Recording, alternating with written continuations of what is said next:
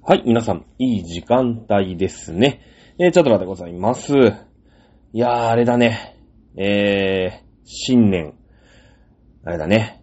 明けたんだけど、仕事場が続々ブラックになってるね。うん。まあ、全く儲かってない会社なので、いろいろね、こう、リストラ策みたいなのが、まあ、発表にこうなっていくわけなんですけれども、えー私の仕事もですね、まあ、あれですね。えー今日ね、今日結構割と体力的にもうゼロに近いね。うん。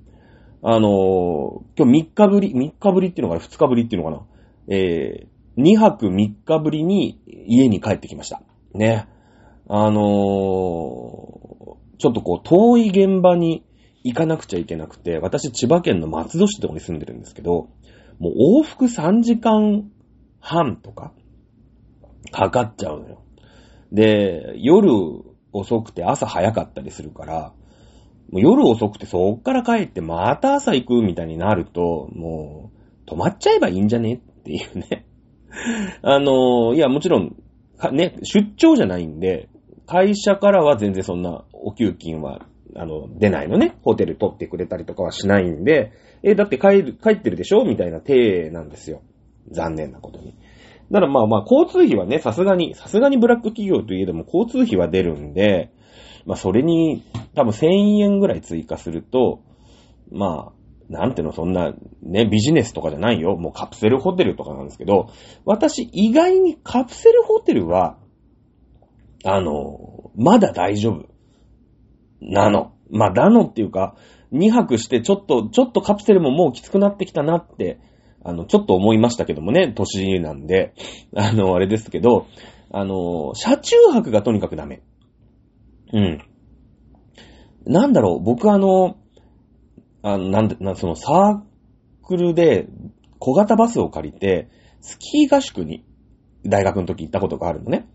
で、まあ、結構割と、大きいサークル、インカレサークルとかだったから、もう20、30人ぐらいでこう、なんかマイクロバスみたいなのを借りてみんなでスキー合宿に行くみたいなのがあったんだけど、あの、ほら、大学生だからさ、夜出発して朝、あの、車中泊してスキー場に着くみたいな、そういう感じなんだけど、どうもね、座ったまま寝れないんですよ。いや、あの、寝れるんだよ。普通に在来線とかさ、乗ってる時は、昼間とかね、結構、あの電車とかでもぐーぐー寝るタイプなんですけど、あの、夜寝るカウントに入らないんだよね、座ってると。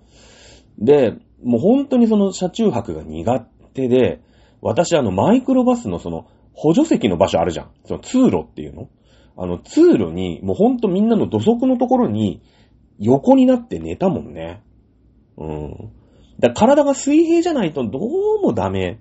で、体が水平であれば、割と平気っていうことで、あの、今日も昨日も、あ、だから昨日も一昨日もになるのかな？あの、カプセルホテルに泊まりまして、割とほら、カプセルホテルは別に狭いし、何にもないけど、体水平にはなるじゃない。ね、椅子、その、なんだろう、あの、ほら、よくスーパー銭湯とかでさ、このリクライニングチェアで寝てください。寝る人はまあ勝手に寝れば、みたいな、休憩室みたいなのあるじゃん。あれがダメなんだよね。うん。あれがね、どうもダメ。その、いくらリクライニングにしても、それは寝てないよねって体が判断する。結構ほら、ガーガー寝る人いるじゃん、あれで。寝られる人って。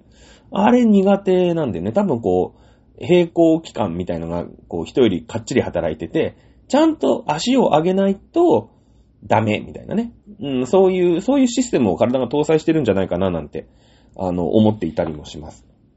ね、えーですので、まあ、あのーカプセルホテルはね、まだ、まだマシ。うん。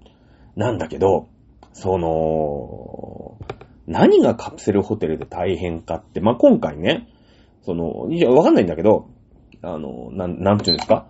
えー、その旅行サイトみたいなさ、あるじゃない？こう、まあ、ただでさえ安いカプセルホテルなんだけど、ちょっと、あと何百円でも安く泊まろうなんてちょっとさ、せこい考えをして、あの、鳥バゴとかさ、アゴだみたいな、こう、比較して一番安いとこ紹介してくれるなんて言って、え、結構ね、1000円ぐらい違ったりするんですよ。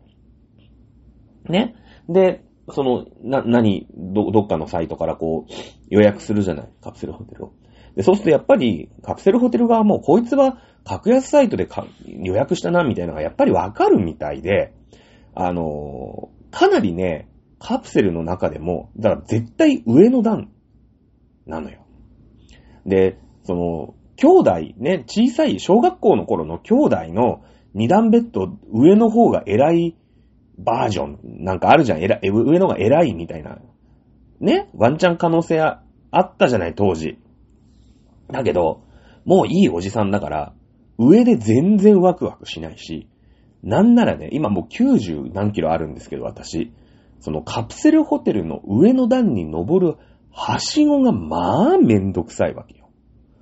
もう、このはしご、はしごったってさ、ちゃんとしたはしごじゃなくて、本当に、なんていうの、手すり、手すりっていうか、足をただかけられるところみたいな。で、それでもうなんとか腕力で登ってくださいみたいな。もう絶対おじいちゃんとかだったら上の段無理なの。うん。ね。で、まだは、まだそう言ってもさ、40代半ばだから、腕力もあるし、こう、無理やり上に登るんだけど、まあ上に行ったら降りたくないよね。うん、降りたくない。うん。だからもう、なんだろう、宿について、その、一回、どう、どうやったら一番動線が、こう、なんていうの？えー、低くなるか？っていうのを、ひたすら考えるよね。うん。そ、そんな感じで、あの、お送りしてましたね。うん。だからもう、一回、なんていうの？えー、こう、そのカプセルに入っちゃったら、もう朝まで絶対出たくないみたいな。だからもうトイレにも行っておく、歯も磨いておく、ね、着替えて、なんかその館内着みたいのにさ、あー行くじゃない。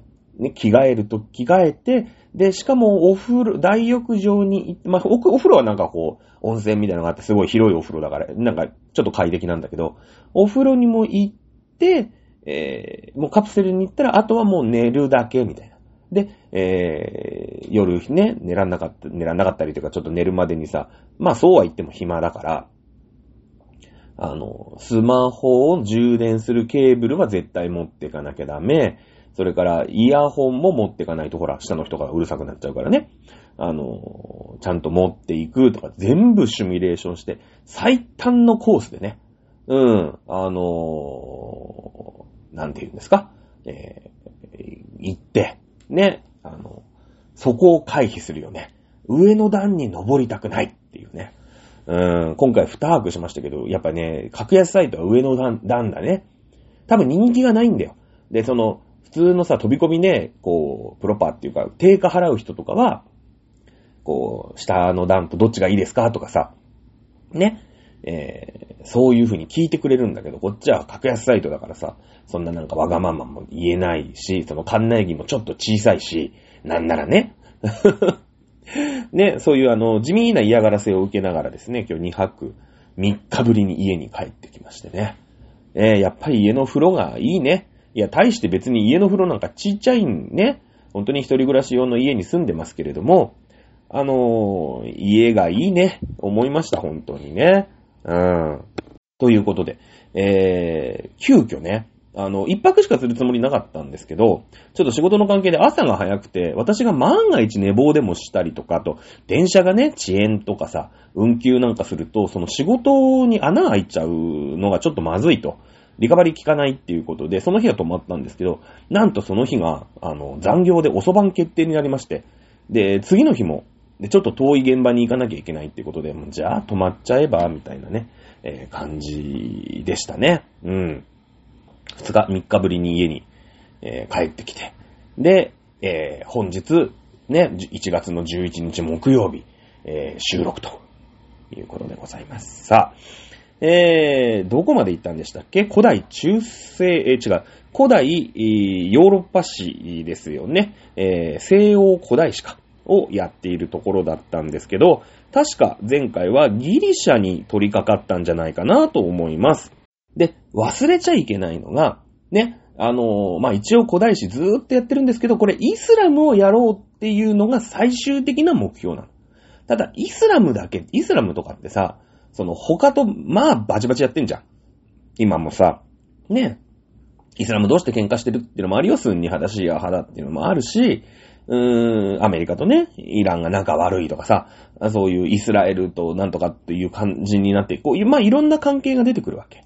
そうするとその相手方も考え方もしっかりやっとかないと、うーん、全体像がまあ見えてきづらいよね、という部分があるんでね。えー、せっかくならば、古代西欧史、ね、えー、まあ一部中東も入ってますけれども、うん。え、こちらを、まあ、さらっているというところでございますね。え、前回は、え、ギリシャの歴史っていうのは大きく二つに分かれているよと。うん。で、えー、一個目は、いわゆる、エーゲ文明ね。うん。えー、紀元前で言うと、まあ、2000年とか、1500年とか、そのぐらいのレベル。えー、つまり、今が西暦で言うと2023年ですから、今から3500年ぐらい前。うん。えー、ギリシャの古代文明、古王朝ってやって、やりましたよね。古王朝ってやった。うん。あの、ピラミッドができたりとか。あの時代は紀元前で言うと大体3500年だから、ギリ、ギリシャの歴史っていうのは、まあそうだね。えー、エジプトからまあ1000年ぐらい後に、まあ、えー、確立した文明というところですよね。うん。えー、ゲ文明。そして、なんやかんやありまして、ね、なんやかんやあったんですよ。もういる異民族が入ってきてさ、とかさ、ね、イオニア人が来ました、ドーリア人が来ました。ドーリア人っていうのは、あれでしたよね。鉄を持ってましたよね。ヒッタイトっていう、まあ謎の、こう、部族がいましてね。この人たちは鉄を持ってたんですけど、秘密だったんですよ。ね、やっぱ鉄を独占できれば戦争に勝てるじゃないですか。片っぽはね、まだ青銅器。うん。ね、片っぽはもう鉄でさ、もうピカピカに磨いた鉄の武器だったら、ね、喧嘩したら鉄の方が硬いですから、ね、えー、これは戦争に勝てるということで、やっぱ秘密にするわけですよ。それはそうですよね。えー、核兵器だって、も、今だったらね、核兵器だったら、持ってたら持ってた方は内緒にしたいじゃないですか。自分たちだけの技術にしたいじゃないですか。ね、一緒ですよ。はっきり言って。ね、えー、というんですけれども、まあ、そのね、謎の部族、ヒッタイト。えー、という人たちがですね、ある日突然滅亡をしてしまうんですね。まあ、あの、この滅亡の理由っていうのはいろいろあるんだけれども、まあ、飢餓があったり、異民族が入ってきたり、あと仲間割れ、殺し合い、まあ、いろいろあるでしょうね。うん、この人たちが、まあ、大体紀元前の12世紀ぐらいに、えー、滅亡をします。ね。えー、世界で鉄持ってたのはこの人たちが一番早いんですよ。紀元前12世紀ですからね。今から3000年以上前の話ですから。ね。えー、中国でも紀元前、大体そうですね。えー、7世紀ぐらい。ね。え、紀元前、まあ、あの、三国志の時代にはもう鉄ありましたけれども。ね、中、あの中国様でさえ、紀元前7世紀までは鉄は扱えなかったわけですね。日本だともっと遅いです。紀元後7世紀。ね。もう奈良時代です。なんと美しい平城京。このぐらいの時代です。ね。やっと鉄が使われたのは日本だとこのぐらいの時間。ね。ヒッタイトは紀元前12世紀には潰れてますから。ね。だから13世紀、14世紀にはもう鉄の技術を持っていたということになるんでしょうね。えー、まあいいでしょう。ヒッタイトの話は置いといて、滅亡により鉄の技術、これがドーリア人がなんとかゲットしたわけですよね。えー、ですので、鉄、ドーリア人ってのは鉄を持ってるんですよ。だから、わーってね、ギリシャ、その古代文明があるわけですから、まあ人もいたし、技術力もある国があったわけですよ。うん。だけども、鉄を持った奴らが入ってきて、メタメタに壊すんですね。だから何も残ってない。遺跡も残ってないし、文字も残ってない。文献も残ってない。みんな火つけて焼いちゃうんですね。皆殺しです。だから、なんやかんやありまして、としか分かってないんですね。暗黒時代でございます。はい。え、そして、なんやかんやありまして、私たちがよく知ってるギリシャのお話になっていくわけですね。なんやかんやあって、えー、みんな住んでたやつをぶっ倒したわけですね。で、都市国家、ポリスなんて言われますよね。都市国家を作ってきたということになるわけでございます。はい。まあ、このぐらいまで、え、前回やったんじゃないかな。うん。ギリシャってね、あのなんだろう、瀬戸内海みたいな出来方っていう話も前回しましたよね。非常に山がちで大きな川がありません。そして雨が少ないと。うん、瀬戸内海みたいなもんですね。瀬戸内海も、あそこ、もともと土地あったんですよ。瀬戸内海って。うん。あの、な、丘、丘だったんですね。ちょっとこう山の峰みたいなとこ、そこに海面がぐーっと上がっちゃって、縄文時代にね、縄文海進って言って、えー、海面がぐーっと上がりまして、まあその丘の部分であったり、ね、山の山頂の部分だけがあ水没を免れて、今島として点々と残っている。同じような言い方してるんですね。うん。非常に山がち。そして、もともとが、あの、ね、えー、山、山頂ですから。山頂の上のところだけ今プカって浮いてるだけなんで、当然大きな川なんかありません。これもギリシャも同じです。ね。えー、そしてこれは雨が少ない。まあ雨が少ないのはね、えー、別に海、海からこう縄文海進があって上がってきたって関係ないですけども、まあ瀬戸内、一緒ですよね。エーゲ海みたいな。ああいう内海ってのは雨が少ないんですよ。ね、雨が少ない。はい。ね、えー、瀬戸内海と同じ出来方をしていますので、穀物の栽培ができないと。ね。で、全くできないわけじゃないんですよ。一応ね、えー、できるところもちょろっとある。うん。そこにできた都市国家がスパルタ。そして、全く穀物が栽培できないところにできた都市国家がアテネという。この二つの都市国家、これがすごい有名ですよね。うん。ね、えー、アテネっていうのは、もう、本当に島のね、えー、半島とか島とか、ああいう島がちなところにある、都市でしたので、もう自分たちで自給自足できないんですよ。そうなってくると、もちろん国民を飢えさせるわけにはいきませんので、まあ、いわゆる穀物だよね。主食となるところ。小麦だったり。まあ、お米はなかなか取れないと思います。まあ、小麦でしょうね。あとは何ですか？まあ、じゃがいもも、えー、アメリカ大陸で発見されましたからないですからね。うん。まあ、そういった穀物類をなんとか、えー、ゲットしないと人間死んじゃいますから。じゃあ、どうしていくの？ということで、当然、外から買ってこなきゃいけないということになりますよね。えなので、アテネは、えー、非常にこう、外にね、えー、どんどんどんどん植民地を作っていく。まあ、正確に言うと植民市になるんですけどね。アテネの住民を外にわーって言って、お前あそこに住めって言ってね、えー、植民地みたいにしていくわけですよ。制約していくわけですよね。占領していくわけですよね。うん。で、えー、そこから、あ穀物が取れるところを占領して、そこから輸入をする。ね、えー、いう風な形。そうすると海運業が発達しますよね。そして、えー、外と貿易しますから、いろんな、ね、商人とかが、アテネの街に入ってくる。ね、えー、結構こう、外に開かれた。ね、そして、えー、市民がやっぱりね、その、海運を担っていくわけでしょいろんな貿易をしていくわけでしょで人との交流があるわけでしょ開放的で、社交的で、こういう都市がアテネですよね。うん。になっていくわけです。えー、じゃあ、ね、スパルタ。ね、これほら、都市国家の時にアテネとスパルタ。アテネでは、なんか、民主主義が、うーん、なんか、ね、えー、非常にこう、成功しましたよ、みたいな。で、スパルタは、もう非常にこう、国家権力が強い。ね、スパルタ教育なんていうぐらいですから、すごいこう、厳格な教え、みたいなイメージがなんかありません？これ多分世界史やった人は、あの、都市国家、ギリシャの歴史のとこで、なんとなく習った記憶もあるかなっ。ね。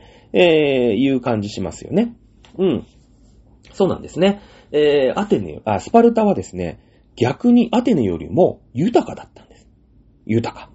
穀物が、なんと自給できたんですね。自分たちが暮らしていくぐらいの穀物は輸入、あ輸入に頼らなくてもできたんです。だから食料自給率あるわけです。100%なわけです。そうなってくるとですよ。そうなってくると、よそのものをね、よそ様の人をわざわざ自分の都市の中に入れることはできないですよね。よそ者が来るっていうことは自分たちの食い口が減るってことです。ギリギリ穀物がある状態なんです。ね、ギリギリ。ね。だから、よその人たちが、ああ、スパルタだーってわーって遊びに来たりして、余計な、まあ、麦食べちゃうと、自分たちの維持、ね、自分たちが飢えてしまいますから、基本的には鎖国です。鎖国。ね。で、やっぱりさ、あの、ギリギリ穀物が輸入でき、あえっと、自給できる国ってことは、人口がわーって爆発的に増えちゃったら、どうなりますか？っていうと、食い口が減りますよね。飢えてしまうわけですよ。なので、やっぱり子供の作り方とか、ね、人口も割と抑制、ね、えー、厳しい掟を課して、市民によ、住んでる人たち、いいかお前らと。ね。えー、結婚したんだかんだ、なんだかんだか知らないけれども、子供勝手に作るんじゃないと。ね。子供許可制だと。ね。ちゃんと子供はね、まあまあ作るのはしょうがないね。家を維持していかなくちゃいけないし、人口が減っちゃい困りますからね。だけど増やしすぎたらお前ら分かってんだろうな。ちょっとこう、パワハラチックにせざるを得ないですよね。なんかもう結婚しました、ラブラブですなんつってね、子供バンバン作ったらさ、みんながね、みんなが子供バンバン作ってベビーブームなんかに来ちゃったら、その人たちがさ、大人になっていくともうどんどんもう麦食っちゃうわけですよ。ギリギリ自給できてるんですから。ね、人口増えちゃ困るんです。そうなってくると、すごい閉鎖的にね。うん。だし、貿易もしないですよね。まあ、一部しますよ。それは、それは自分、全部自分たちだけで自給できるわけじゃない。たまには、なんか、木の実みたいなのも食いたくなったりとか、たまには魚が食いたいとかあるでしょうから。それは必要最低限の貿易はしますけど、基本的には鎖国です。ギリギリみんなで生きていく。そして一致団結して、厳しい掟。ね、もうだからさ、その都市国家のさ、長がいるわけじゃない。ね。で、その、アテネみたいにさ、みんなおいで、みたいなね、貿易しようぜ、みたいな、穀物持ってきて、みたいな感じで、こう、和気あいあい、みたいな感じじゃないんですよ。いいかお前ら分かってんだろうな。っていう、こう、なんていうの。だから、スパルタ的ですよね。なんかはっきり言って、ちょっと人権侵害的なさ、ね、スパルタ教育ってあるじゃないですか。でね、この、まあ、あアテネを作ったのがイオニア人。で、えスパルタを作ったのが、まあ、ドーリア人。というふうに、まあ、言われて、言っていたじゃないですか。で、ドーリア人ってのは、鉄を持ってましたよね。だから、元住んでるやつを、もう、めっためたにぶちのめして、征服して、自分たちが、おーし、俺は、俺たちはこの土地なんやね、この土地で生きていくんやでっていう、こう、征服した民族なんですよ。スパルタって。ドーリア人が。前にいたやつを追い出してるの。で、えー、追い出される、その、追い出す前に住んでた人たちってのは、当然、えー、殺されるか、奴隷になってますよね。奴隷になってるじゃないですか。殺されるか奴隷ですよ、はっきり言って。うん。ね。なので、このスパルタっていう国は、あの、市民一人に対して、大体ね、もうほら、強烈にね、鉄持って征服してますから、ね、市民一人に対して、大体ね、えー、5人から15人ぐらいの、えー、あれがいたんですね。あの、奴隷を持ってたんですよ。で、ほら、国がね、もう、ドーリア人がわーって入ってきて、みんなぶちのめして奴隷にしてるじゃないですか。だからその奴隷って、国のものなんですよ。ね、例えば、私、今、この家に一人暮らしで住んでいますけれども、そ、僕のこの家でね、住んでますよ。まあまあ一人暮らしで。料理もする、洗濯もする。違うんですね。国がよし、ね、チャドラー君と。はい、君ここに住んでるんだ。じゃあ、君にね、えー、この奴隷を今から君に、国がね、えー、分取ってきた。ね、あの、征服した。あでも殺さなかった。奴隷、ね、若くて奴隷がいるんだと。ね、えー、じゃあ君15人、ね、え、あげるから。この奴隷好きに使いなよ。で、国からある日突然ピンポーンって役人が来て、ガチャって出たら、え、こう、なんか縄かなんかに繋がれたね、え、奴隷が15人、ね、国から、はい、これ、国からのね、えー、の、支給ですって言って、はい、よろしくお願いしますって言われるんですよ。うん。ね？怖くない？だって。ね？この家にあと15人奴隷いるんだよ。いや、別に奴隷だから、すごい豪華にね、飯食わせなくてもいいよ。もう本当に、ね、死ななきゃいいぐらいの飯しか食わせないし、まあ、うーん、なんだろう。うん、はい、じゃあお前は魚釣ってこい。ね。お前は、あの、畑耕してこいって、とかさ。ね。えー、いろん、なんか、じゃあお前、お使い行ってこいとかさ。そういうの命令する奴隷僕に15人いるんだけど、なんだろう。その奴隷に対して、だって俺一人じゃん。15人が団結して、あいつ生意気だなっ、つって。チャドラ生意気じゃねえっつって。ちょっとやっちまおうぜって言ったら、やられちゃうじゃん。だって、国がさ、僕とその奴隷の間に、なんか、まあ奴隷に絆ってのも変だけど、そういうのなくない？ない、ないですよね。だから奴隷同士が、こう、結託して、あいつらぼ、あいつボコそうぜっていうのがやっぱ一番怖いですよね、スパルタの市民からしてみれば。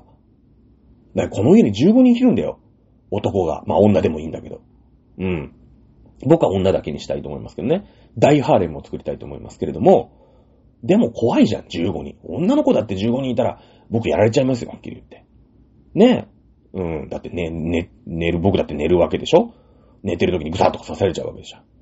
だから、スパルタの市民からすると、その、鉄を持ってた、ね、えーヒッタイトの技術で鉄を持ってて、征服して、はい、俺は、今からここが私たちの都市国家です。スパルタって言いますって言うんだけど、その、市民一人に対して、ね、えー奴隷が10人ぐらい、まあ、15人、まあ、15人はちょっと極端だけど、まあ、10人ぐらいいるから、あの、とにかく、強制的にいいか、お前ら、つって。お前らは、もう奴隷だからな、つって、こう、すごい決まりをいっぱい作るんですよ。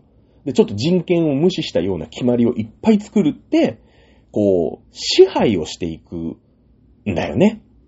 スパルタって。だから、スパルタ教育ってそっから来てるわけよ。その強制的に、もう人権とか無視、とにかくもう、ね、漢字ドリル1日5冊やれとかさ、なんかそういう、そういうことでしょ、スパルタ教育って。で、なんかもう、ね、えー、なんかテレビも見ないで、ね、正座して勉強ずっとしてろ、みたいな。とにかくそれで縛っとかないと、怖いんですよ。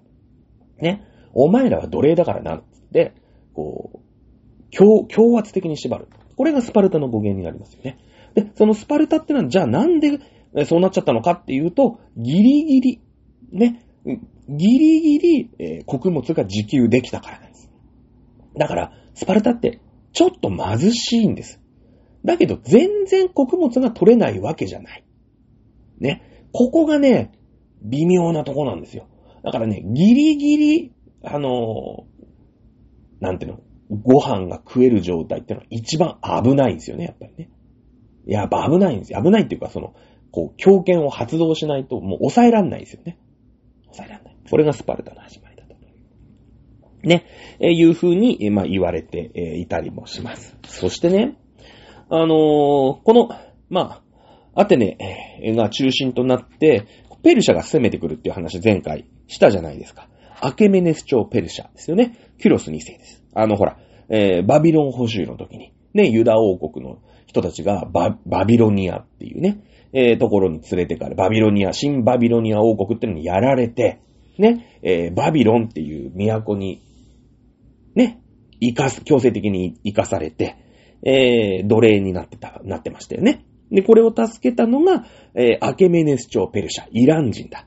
で、イラン人っていうのはもう、ほら、シルクロードだから、いろんな民族を、ね、こう、許容する、なんか懐の深いやり方をするんで、君たちはいいよ、イスラエルに帰りなって言って返してくれたわけだよね。で、えー、まあその、そのアケメネス朝ペルシャですよ。で、そのアケメネス朝ペルシャが攻めてくる。ね、これがペルシャ戦争。ペルシャの代表はダレイオス一世でございます。そしてギリシャが戦うんですね。で、勝っちゃうんですよ。ギリシャ対ペルシャですからね。もう国力で言えば、ね、もう4分の1、5分の1。絶対にペ、ね、ペルシャが勝つと思われた時に、勝つんですね。勝つんです。で、この時に活躍したのが、アテネなんですよ。ペルシャ、ペルシャじゃない、ごめんなさい。えー、スパルタはね、ちょっと出遅れるんですね。出遅れるんです。なんなら、ワンチャンアテネ負けてくんねえかな。このアテネとスパルタがまあ仲悪いのよ。ね。で、その、ペルシャは、まあギリシャに攻めてくるんだけど、実は、このスパルタと内々で結んでて、アテネやっつけたら、ほら、あのペルシャってさ、攻めてくるんだけど、乗っ取ったりしないじゃん。いいよ、お前らの土地なんだから、お前らがや、うまいことやれよ、と。ね。で、えその代わり、俺らにちゃんと税金は納めろよっていう感じで、その、ユダ、ユダ王国ね、イスラエル王国のバビロン捕囚の人たちも返すときに、いいんだよ、お前らは自分の土地に帰って、ちゃんと神殿でも建てて、ユダヤ教だかなんだか知らないけど、お前らの神様一生懸命拝めばいいじゃんって。だけど、ね、別に無罪方面じゃないんだよと。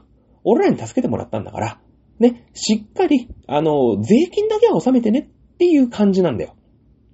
うん。で、今回ね、そのギリシャ、アケメンス朝ペルシャが来るんだけど、ね、えー、その時にギリシャをね、もう乗っ取って、その、ペルシャの国を作ろうなんて気はさらさらないね。うん。あの、ギリシャでしょ？って。ね、ギリシャの神様、ほら、オリンポスとかさ、えー、ポセイドンとかさ、あぎ、何？えー、ゼウスとかさ、ああいう、ああ、そういうなんか、そういう、そういう系の神ね、つって、わかったわかった、つって。お前らそういうね、そのパルテノ神殿とかで拝んでんでしょ？つって、わかったわかった、つって。ね、あのー、とりあえず俺の言う、言うこと聞けよと。やられたら。ね。で、ギリシャはギリシャのやり方があるから、まあ俺らのやり方ご利用しするとまたお前らをやいのやいの言うから、ね、ギリシャはギリシャでお前らやること、ね、ここをちゃんと収めてもらって、だけど、税金は納めてくださいね、みたいな感じで、アケメネシオペルシャって、そうやって国を大きくしてるじゃないですか。だからね、あのー、スパルタは、これワンチャンアテネと戦わせて、まあアテネが勝てばね、えお、ギリシャが勝ちましたねって言えるし、アテネがもう、いや、まあまあ開けるだろうなと。だってでっかいんだもん、ペルシャ。ね。えー、国力10分の1、5分の1、そんなレベル。ね。アテネ負けてくれたら、な、あのムカつくアテネ。なんか、なんか民主主義だとかさ、ね、えー、なんか貿易とかしてさ、なんかちょいちょいちょいちょいね、いろんなことやってる、あいつらムカつく、ね、ライバル同士だから、アテネとスパルタって。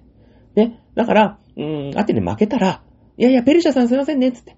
ここはあの、俺たちの土地なんで、いやいや、ペルシャさんの方にちゃんと税金を納めますんで、まあ、とりあえずギリシャ人である私たちスパルタの方でやらせてもらっていいですかね？って言うと、ね、あの、アケメネ市長ペルシャの方もね、キュロス2世も、あ、そうかそうかと、お前らのな、あの、ギリシャ人だから、ね、あの、まあまあなんかアテネとかいうやつがはまかってきたからぶっ飛ばしたりだけど、まあギリシャ人だよね、つって。うん、ギリシャの神様とか、いいじゃん、パルテノ神殿で一生懸命拝んでくださいよ。その代わり税金はちゃんと納めなさい。はい、わかりました。ね。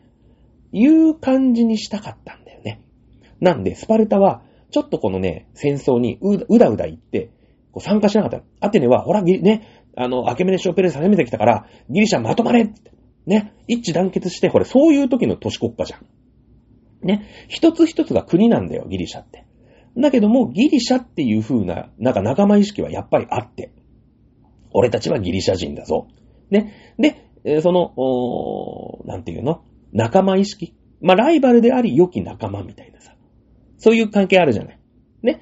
えー、なんかあった時に一致団結するみたいな感じ。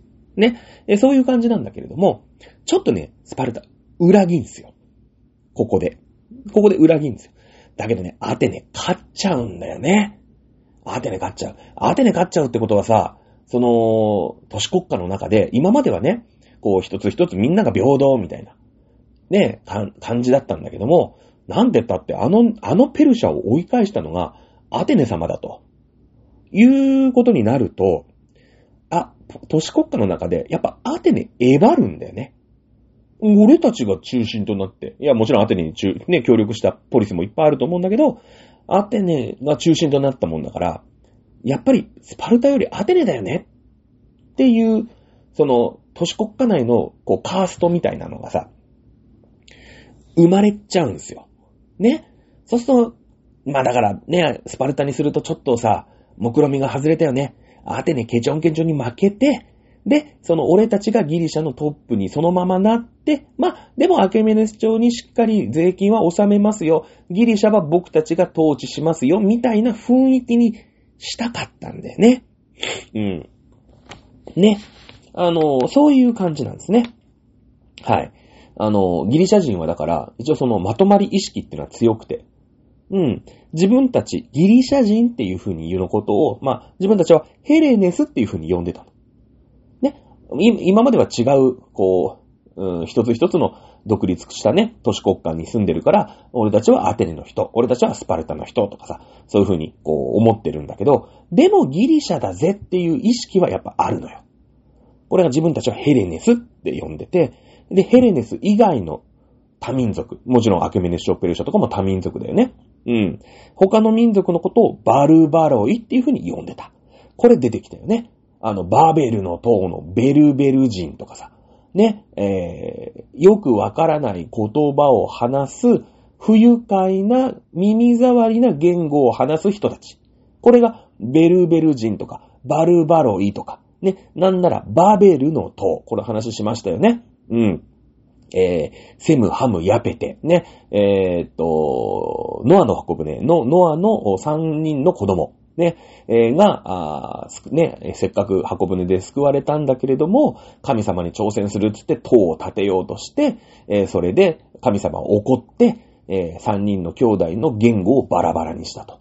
これがセム系、ハム系、ね、あとヤペテですから、ヨーロッパ、ヨーロッパ文系、ヨーロッパ語族、ね、え、これの、まあ、あの、神話の話ですけどね、なってたんで、おそらくこの、まあ、あバベルの塔はね、いろんな民族が頑張ってね、えでかい塔、まあ、あ作ろうとしたんでしょうね、おそらくね。えー、いわゆるピラミッドみたいな王様を祀るものだったかもしれないし、えー、もちろん神様に対するね、えー、畏敬の念を表現した建造物だったのかもしれない。まあ何か自分たちの拝むような、えー、何かを守る塔だったのかもしれないんですけども、いろんな民族がやいのやいの言って、結局失敗しましたっていう建物が今でも残ってるんですよね。これがバベルの塔ということになります。はい、この話しましたね。うん。えー、いうことで、そのほら、えー、フェニキア人でしたっけ？あの辺から、あの、ギリシャに文字を伝えましたよね。だから、あの辺は、ね、えー、バービール、バービロン保守、ね、えー、とか、バーベルとかっていうその、よくわからない言語を喋る人たちっていう言葉が、ギリシャに来てるんですよ。で、ギリシャは自分たちのことをヘレネス、自分たち以外の言葉が通じない人たちを、えー、バルバロイというふうに呼んだと。ね、えー、いうことでございますよね。はい。で、ペルシャ戦争で見事アテネ中心でギリシャはペルシャを追い返します。追い返します。そうすると、えー、アテネ中心、まあだからアテネ様々ということになって、えー、アテネっぽいのが正義だよね、みたいな。ね。えー、アテネがやっぱりこう、まと、中心となっていきますので、アテネっぽくギリシャがなっていくんですよ。ね。えー、そうなっていくんですね。で、ここで、アテネってほらどういう国だったかっていうと、えー、開放的で、ね、いろんな民族をウェルカムしますよ。そして貿易をしますよ。船作りますよ。ね。えー、明るく楽しく民主主義。な、民主主義っていう言葉が出てきました。民主主義がなんでアテネで、うん、えー、まあ、あ人気が出たというか、ね、て、根付いたのか。まあ、そりゃ、スパルタみたいなとこで民主主義根付きます根付かないですよね。だって食べるのにいっぱいいっぱい。ね、えー、一人に対して5人10人奴隷がいる。こいつらを押さえつけるために、すごい厳しい掟。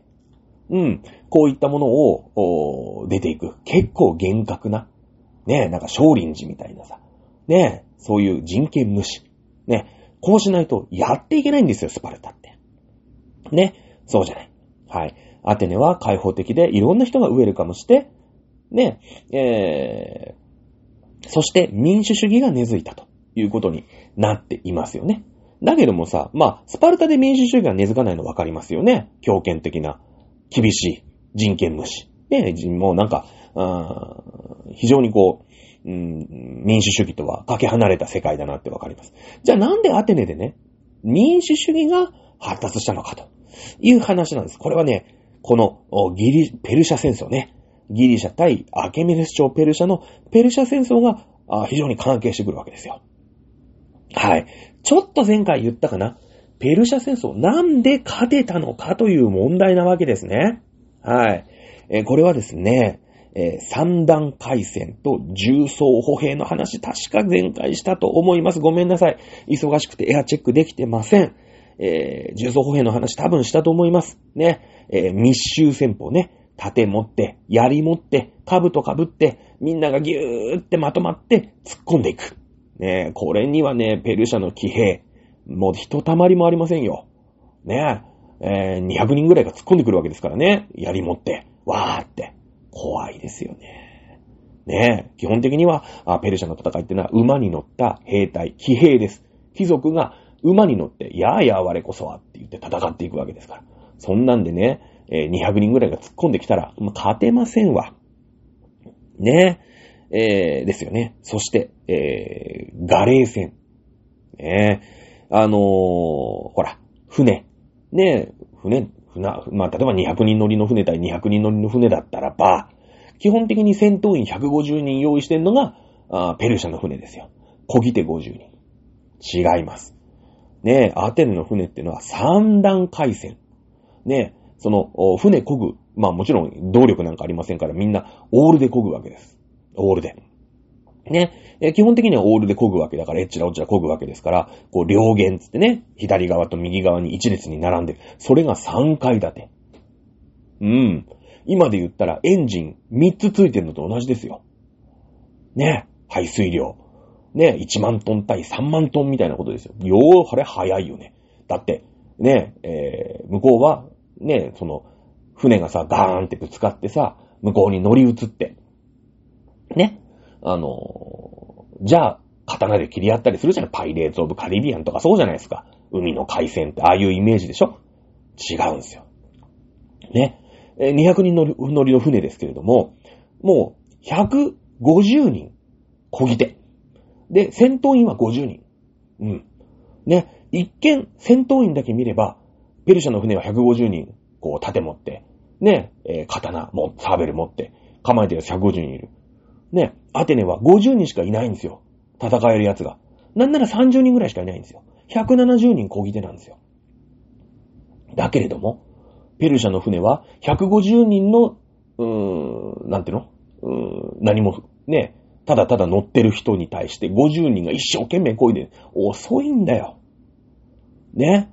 えー、アテネの船は30人しか、まあその、漕がない人がいない。170人が一生懸命漕ぐ。早いんだ、これが。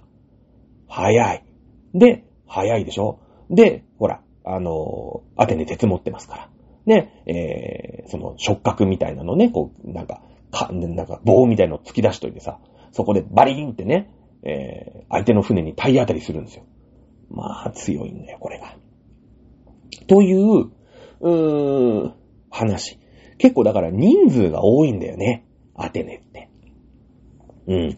で、その、貴族の戦いというよりも、その、まあ、重装歩兵は自分たちでね、えー、兜だったり弓だったり、あ、や、や、や槍か、と、盾を、まあ、変える。まあ、いわゆる一般市民だよ。この人たちが密集して、でも一人一人は、ただのね、パン屋さんだったり、ね、呉服、呉服屋さんはいないのかな？わかんないですけど、服屋だったり、お肉屋さんだったりっていう人たちが、でも、いざとなれば、えー、槍を持って、ね、兜をかぶって、わーって。でも、みんなが集まれば、一人一人は戦いの能力は低いのかもしれないけれども、みんなが集まって突進すれば、ワンチャン勝とう。いわゆる市民が活躍するんですよ、ここで。重装歩兵つって。ね。で、今度さ、自分たちで盾変える人はいいよね。いや、パン屋で成功した人ね。ある、ある程度お金を持ってる人じゃないと自分たちで株と買います、買います。ね、盾買います。槍買います。この人たちはその重装歩兵として参加ができるんですけど、買えない人いるよね。うん。いくらやってもパンがうまく作れない人、ちっとも儲からない。ね。自分たちで、えー、株とか買えない。ね。えー、槍が買えない。あの、盾、えー、用意できない。この人たち重装歩兵できないですよね。さすがにね、密集してたって、何にも、槍も持ってない。ね、兜も被ってない。えー、盾も持ってない。この人たちが200人いたって、そりゃ蹴散らされますよ。うん、そりゃ、そりゃ何にもないよね。この人たちどうするか。はい。ね、座布団だけ持ってりゃいいんですよ。座布団だけ持って。ね、その人たちは今度海軍に行くわけです。で、えー、自分たちはその海軍のね、ところで、えー、座布団を引いて、ね、その三列になって、一生懸命オールで漕ぐんですよ。ね。だから、その、もう奴隷一歩手前、全然貯金がなくて、自分で武器、ね、そういう揃えられない人も、その、お船の漕ぎ手、うん、えー、まあ、非常に過酷だと言われてますけれどもね、本当にトイレにも立てない、もう本当に糞尿垂れ流しみたいな、まあ、ちょっと悪質な労働環境かもしれないけど、もうギリシャのために必死ですよ。だけどもそんなね、貧乏な、もう奴隷一歩手前みたいな人でも、この三段回線、ね、その三階建ての船の170人の漕ぎ手の一人として、見事戦いに勝利する貢献できるわけですよね。そうでしょ？だって170人漕いでくれたから海戦に勝てるわけじゃないですか。で、重装歩兵、自分たちで盾と槍と兜を用意できる人が密集して、一人一人は弱いけどみんなで頑張って突っ込んだら勝てたわけじゃないですか。これって市民の活躍じゃないですか。ね。市民のおかげであの圧倒的な実力を持っているペルシャにギリシャは勝ったと。誰のおかげですか貴族のおかげですか違いますよ。一般市民ですよ。ね。ちょっと裕福な人は重装歩兵として。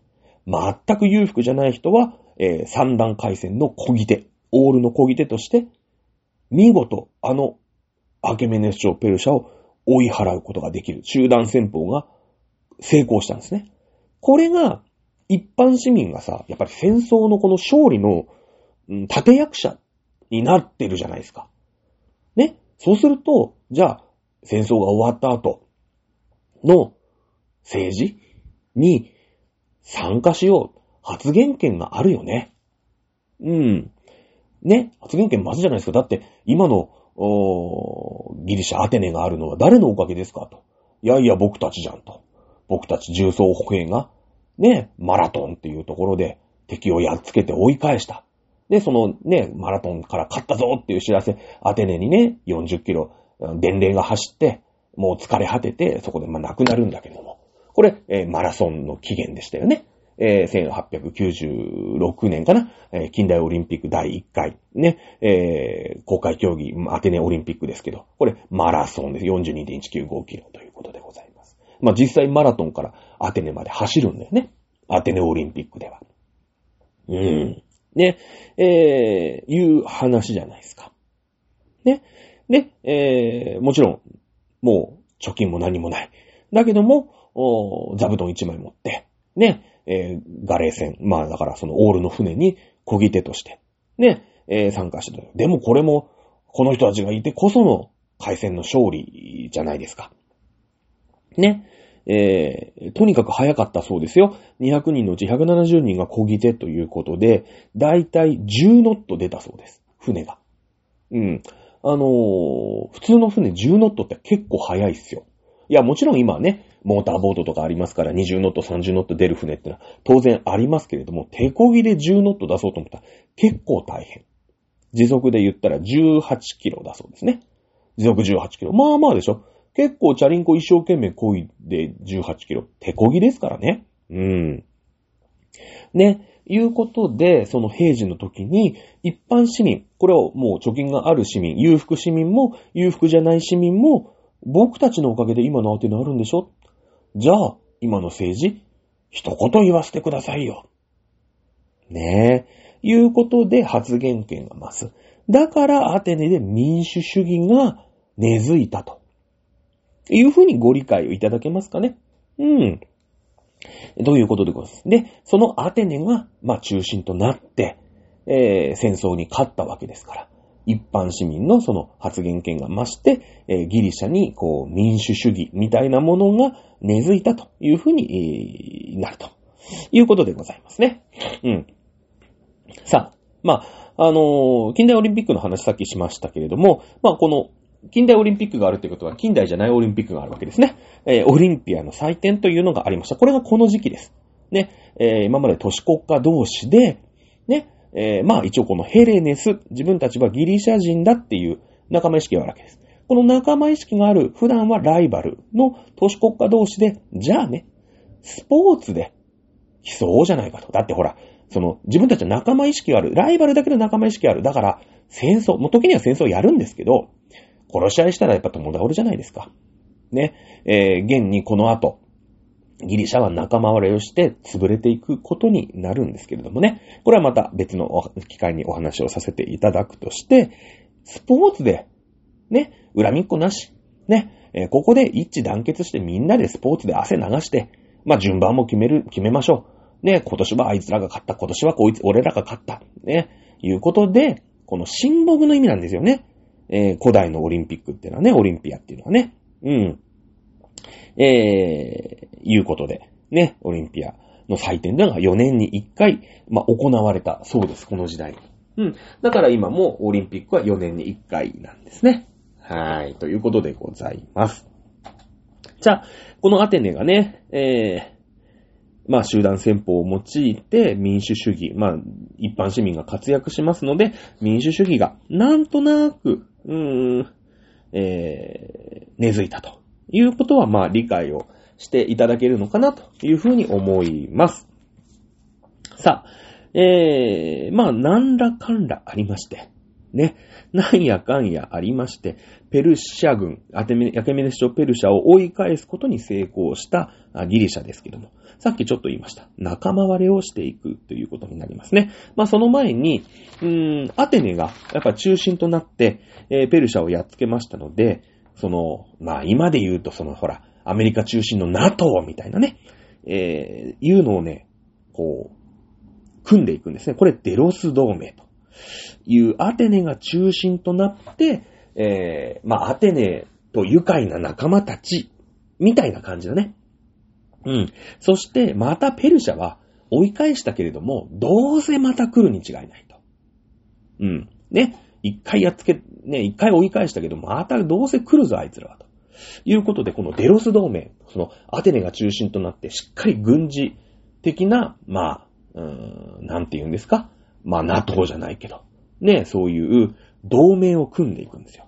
で、いざという時のために、こう、積み立て金をね、うん、えー、みんなでプールしていこう。ね、この辺も NATO と一緒だよね。だから、NATO 軍ってあるじゃない。それと一緒。このデロス同盟軍みたいなのを作るために、しっかり積み立てをしていこうよ。アテネが呼びかけるんですよ。非常に大事ですよね。戦争ってやっぱお金がかかるから。ね、えー、ちゃんと平時、何もない時も少しずつ積み立てて、いざ、またペルシャが来た時にはこのお金を使って、ね、えー、軍隊を組織してやっつけ追い返そうぜ。いうことで、このデロス同盟。ここまで聞けば立派。ね。ここまでなら立派だったんだけども。アテネはやっぱりさ、自分たちが中心となってさ、ね、追い返したっていう、この自負があるじゃない？だからちょっと天狗になってんすよね。うん。このね、積立金を自分たちのお金だ、みたいなので、その、例えばさ、パルテノン神殿が、まあ、老朽化しましたって時に、じゃあこの柱を修繕しましょうとかさ、あのね、エンタシスっていうこう、なんか上が細くて真ん中が太くてみたいなあの柱あるじゃない。あれもほら石だからさ、大理石だからちょっと黒ずんじゃったりとかさ、ね、ちょっと、なんか地震が起きて欠けちゃったりとかすると、まあ修繕を当然少しずつしていきますよね。うん。なんと、アテネはですね、このデロス同盟の積立金を使い込むんですね。もう自分たちの我が物顔ですよ。まあ、そんな感じになったりする、そ、そんな感じになっちゃうんですよね。で、えー、その、崩壊のね、ギリシャが崩壊していく。だって、ギリシャってさ、この時も、ヨーロッパの中でピカイチだよ。ピカイチ。ね。えー、のさ、その進んだ。だって民主主義だよ。民主主義なんてさ、イギリス見てごらんよ。なんやかんやあって民主主義根付いたの何年？?1900 年だよ。うん。ね？日本だってそうじゃない？対象デモクラシーがありましたとかさ、そういうところでじゃあ民主主義もうほんと対象だ、昭和だっていうとこじゃないですか。ね、あのイギリス様ですら1900年ですよ、民主主義完璧にやってるの。だけどもうこの時代に、ね、えー、やってるわけですよ。まだ紀元前500年とかだよ。まだイエス・キリストも生まれてないよ。この時代に民主主義やってるんですよ。もう超最先端なの。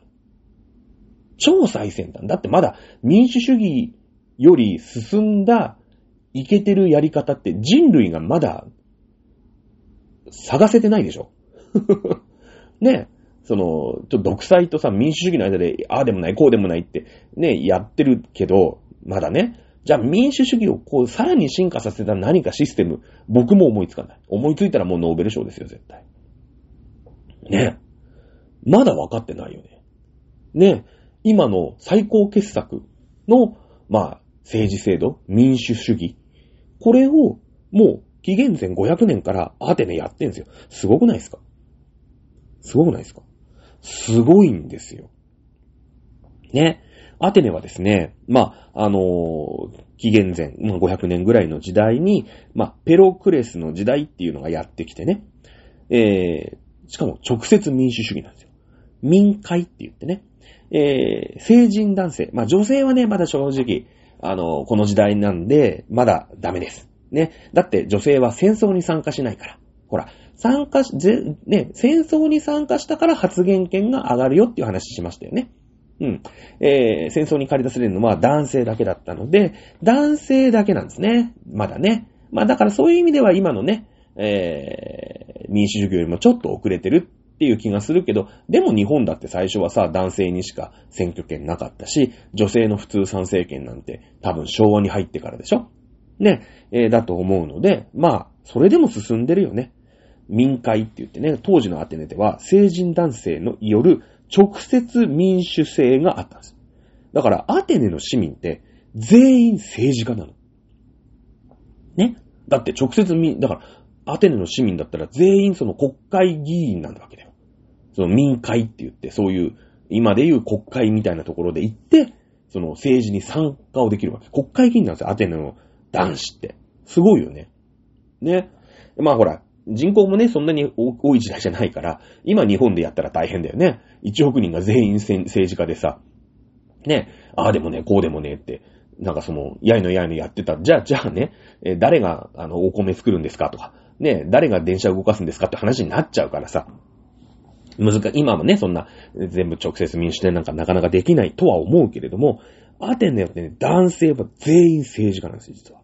じゃあ、誰が貿易をやってて、誰がお店を開いて、で、みんな国会議員なんだからなって、魚取ったりさ、肉取ったりしないわけでしょ？これをね、実は奴隷がやってるんですよ。奴隷が。だから、そのアテネの、うーん、民主主義っていうのは、この奴隷制度の上に成り立っている民主主義っていうことになるわけだよね。あの、もちろんね、えー、アテネは、先ほど言ったドーリア人。ドーリア人はスパルタだったよね。えー、アテネはイオニア人という違う民族が治めてきたので、この人たち、まあもちろん鉄一部持ってましたけど、ドーリア人より持ってないんです。ね、ドーリア人より持ってないんで、その、無理やり征服してね、うん、あの、ほら、アテネだぜ。ここ俺たちのね、みんないたやつぶちのめしてアテネだからなっていうとこじゃないの。空いてるとこに入ってった。だから、あのー、穀物が取れないところだったんだよ。アテネが作った、アテネっていうのを作ったところは。たまたまなんか、お水があったりとか、ね、えー、高台があって風光明媚だったとか、ね、じゃあここにしようって言って決めたところにアテネっていうのができた。だから、ね、で、スパルタは違う。あの、住み、住みいいから、穀物が取れるから、ね、そういう立派な畑ができるようなところに、もう人が住んでるんだよ。そいつらをぶちのめして征服して、えー、ここがスパルタだぜ今からここをスパルタとするってお前らは全員奴隷って言って、で、あの、国民一人に対して20人ぐらい、で、10人とか15人とか20人とか奴隷がいる。そういう感じの成り立ちだよね。うん。アテネは別に、もともとすげえ人が、まあそれはちょっと遊んでたと思うけど、すげえ人たちをぶちのめして征服したわけじゃない。だからアテネでは穀物が取れない。ね。そんなところなんだよ。うん。ね。え、で、でも、いろいろ、なんやかんやあって、えー、アテネの成人男子はみんな政治家。じゃあ誰が、えー、畑を耕し、ね、えー、商売をして、うん、えー、そういうのをやるか。これも奴隷なんですよね。奴隷。でも、スパルタみたいに征服した奴隷がいるわけじゃないから、アテネの市民は奴隷を買ってくるんですよ。奴隷って売ってんの。で、その、おまあ、大きい土地を支配している市民もいれば、まあ、つつましかにね、つつましやかにす、す、いる奴隷もいるじゃないですか。だから、奴隷は一人に対して、だいたい二人か三人。このぐらい。ね。あの、ほら、アテネは15人ぐらいいたでしょ？一人に対して。で、しかも、国家がさ、その、征服して、ね、やる民族をぶちのめして征服して、はい、お前にこの15人奴隷としてやる。そういうんじゃないんだよ。ね。とにかく、男性が政治、その、戦争で活躍しましたから、ね。じゃあ、男性はみんな政治家だから、民会っていう国会に来てね。ね。いうことになると、じゃあ、ねえ、みんな、やと、ね、その、家族、子供を食わしていかなくちゃいけない。ですから、魚を取るなり、なんなりしていかなくちゃいけない。そのために奴隷がいるんですね。うん。そのために奴隷がいるんです。だから、お父さんが買ってくるんですよ、奴隷を。だから個人所有なんですね。個人所有。で、ちゃん、だからそのアットホームなんだよ。なんか、奴隷なんだけど。ね。だからまあ奴隷って言うんだけど、だから小作人みたいな感じだよね。うん。僕たちの土地があるんだけど、お父さんは政治家だから。ね。えー、ちょっと、田んぼ耕せないね、畑耕せないんで、あの、奴隷をね、売ってる奴隷。まあいろんな理由があって奴隷になる人がいるわけでしょ。ね。えー、なので、まあ二人、一人、二人、三人ぐらい買ってきて、個人所有なの、奴隷が。ね。で、そうするとさ、こう、まあもちろん奴隷だから、労働はさせれる、させられるんだけど、結構アットホームね。うん。お手伝いさんみたいな感じ。メイドみたいな。ね。感じだから、あんまりその、ガチガチに縛んなくても、力で押さえつけなくても、こう、うまいことやってくれる。執事とかさ、お手伝いさんとか、メイド、そんなイメージなんだよね。うん、そんなイメージ。そして、まあ、あのー、人数もね、えー、少ないから、割と和気あいあい、いうのは理解していただけるのかな、というふうに思います。さあ、ギリシャのね、えー、民主主義が根付いた理由ということで今日1時間、これだけで終わってしまいましたね。はい、この後ギリシャ、だってヨーロッパといえばさ、この後ローマの時代がやってくるじゃないですか。次来るのローマ帝国なんだよね。ローマ帝国。で、その後ギリシャって、はっきり言って歴史の舞台からあんまり出てこないよね。なんか出てくる？だって世界史やっててもさ、ギリシャがどうしたこうしたっていうのはこの時代が一番じゃない？いや、確かにこの時代のギリシャすごいんだよ。すごい。大、もう世界の大最先端シティなんです。だけどこの後ギリシャって出てこないよね。表舞台に。やっぱりヨーロッパじゃないですか。ローマ帝国があって。じゃあその後フランスになって、イギリスになって、えー、まあイギリスの前にあれか、えー、スペイン、ポルトガル、ね、えー、になったりとか。あとやっと出てくるイスラム帝国ね、うん、になったりとか。してくじゃん。じゃあ十字軍がどうした、こうした。ね、ローマ帝国がどうした、こうした。そしてフランスがあって、イギリスがあって、スペインがあって、ポルトガルがあって、で、もう第一次世界大戦、第二、ドイツが来てなんたらかんたら。いう話になって、ギリシャ一向に出てこないじゃないですか。ここがギリシャの一番輝いた時代なんです。じゃあなんで没落してしまったか。そうなんですね。えー、先ほどのデロス同盟。うん。あのー、アテネが中心となって作った、まあ、対、えー、イランだね。アケメネス朝、ペルシアが次に来る時までに、えー、に対抗するための軍事組織なんですけど、これが腐敗をしていく。積立金をアテネが使い込む。それがバレる。そそも同盟だと、ふざけんなと。何が積立金じゃいということで、バランバランになっていくんですね。はい。そこで、また出てくるのが、スパルタだよ。スパルタっていうのはほら、アケミネスペ、超ペルシャとちょっと裏で手を握って、ワンチャンね、アテネ負けてくんないかなっていうとこだったじゃないですか。で、その後アテネ勝っちゃいました。アテネの天下だよね。スパルタはっきり言って立場ないよ。ね。うん。ちょっと裏切り者みたいにアテネも思ってるし。だから干されてるんですよ、ギリシャの中で。はい。で、デロス同盟でね、アテネが調子こいてね、もうちょっとアテネが謙虚だったらよかったんだけど、アテネ調子こいたんですよ。ね、みんなの積立金、使い込んじゃった。横領だよね。ここでデロス同盟がぐちゃぐちゃぐちゃっとして結束が緩んできたチャンスって思うのは、当然、スパルタだよね。うん。スパルタだよ。ここでギリシャの派遣をアテネからスパルタに取り戻そうって動きが出てくる。つまり内戦だ。内乱だよ。当然内乱したら国は弱くなる。ねえ。絶対弱くなるよ。だって一つの国の中で戦ってんだから。そして、スパルタも共にギリシャが落ちぶれていく。次回、このギリシャの歴史、行っていきましょう。えー、今週は以上でございます。えー、今週末かなセンター試験なんだよね。普通だったらこのタイミングでセンター試験、えー、に、私ね、日本史のまあ、問題の解説っていうことになるんですけども、ちょっと今回はね、えー、西洋史始めたばっかりなんで、いつかやります。